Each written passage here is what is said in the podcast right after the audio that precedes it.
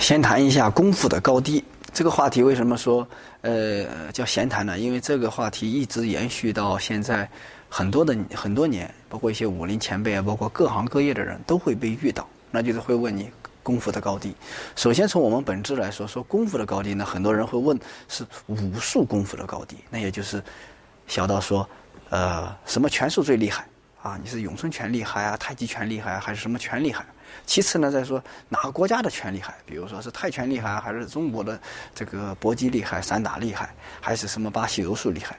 那么等等这样呢，让你去比较。那么其实言而之意，一个是好奇，一个呢，另外一部分人就是问完以后，我会根据觉得哪个拳厉害，然后就去学哪个拳。而其实这无形当中就是在找一种捷径，就好比说会有一个。更厉害的武功，那么你学了以后就厉害了。就好比我经常跟别人开玩笑说，那如果真的有电影里面的降龙十八掌，那肯定我去学降龙十八掌了。学完以后，这这降龙十八掌一推，那谁也不能靠近我了。那如果这样，那就相当于走了捷径。但事实是，所有的人，只要是人非圣贤的凡人，那么很多的东西基本上是没有捷径的。所以基本上也就是说，功夫。没有高低之分，那只有习武的人才有这个强弱之别。所以你这个人行，你可能学一个简单的东西，他也很发挥到极致，也很厉害。如果人不行，可能给你教给你很多本领，你也可能发挥不好。所以扩宽来说，我们说各行各业也是如此。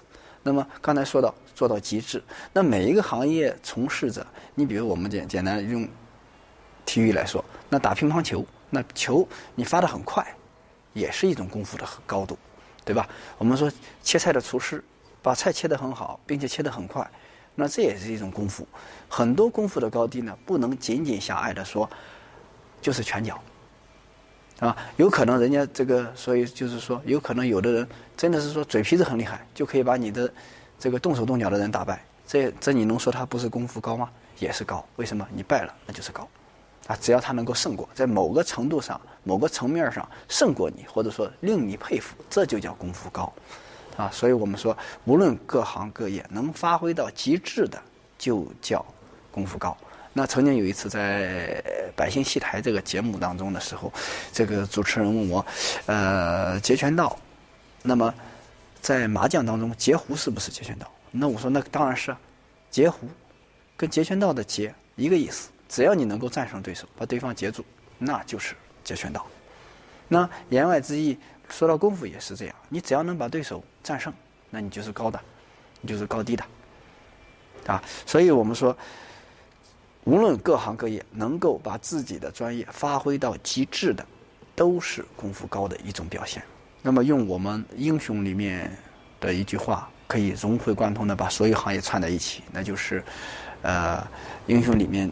李连杰讲，李连杰讲的这么一句话，就是武功与情运本不相同，但原理相通，都讲究大音牺牲之境界。那就是功夫跟情运原本是不搭嘎的一个东西啊。但是你看我们的武术表演也好，很多呃舞台剧也好，都会用这个灯光、音乐等配合在一起，会呈现一个截然不同的艺术品。这就是说，他们虽然是。完全没关系的一种东西，但是融合在一起，才能出为出来一种极致的作品。那就是武功与情韵本来是不相通的，但是都讲究一样的一个境界。如果能融在一起，能够阴阳协调，那么它便是大音牺牲之境界，对吧？那么再用我们呃电影《霍元甲》里面的一个台词，那还是李连杰讲的。那这句台词就是在扮演霍元甲的时候，功夫没有高低之分。只有人有强弱之分。通过竞技，所谓竞技也就是比较啊，我们可以发现一个真理：那人最终要战胜的是谁？是我们自己。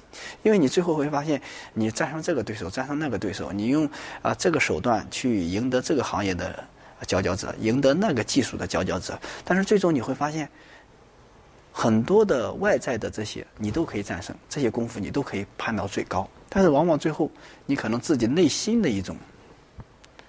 野心也好，欲望也好，是战胜不了的。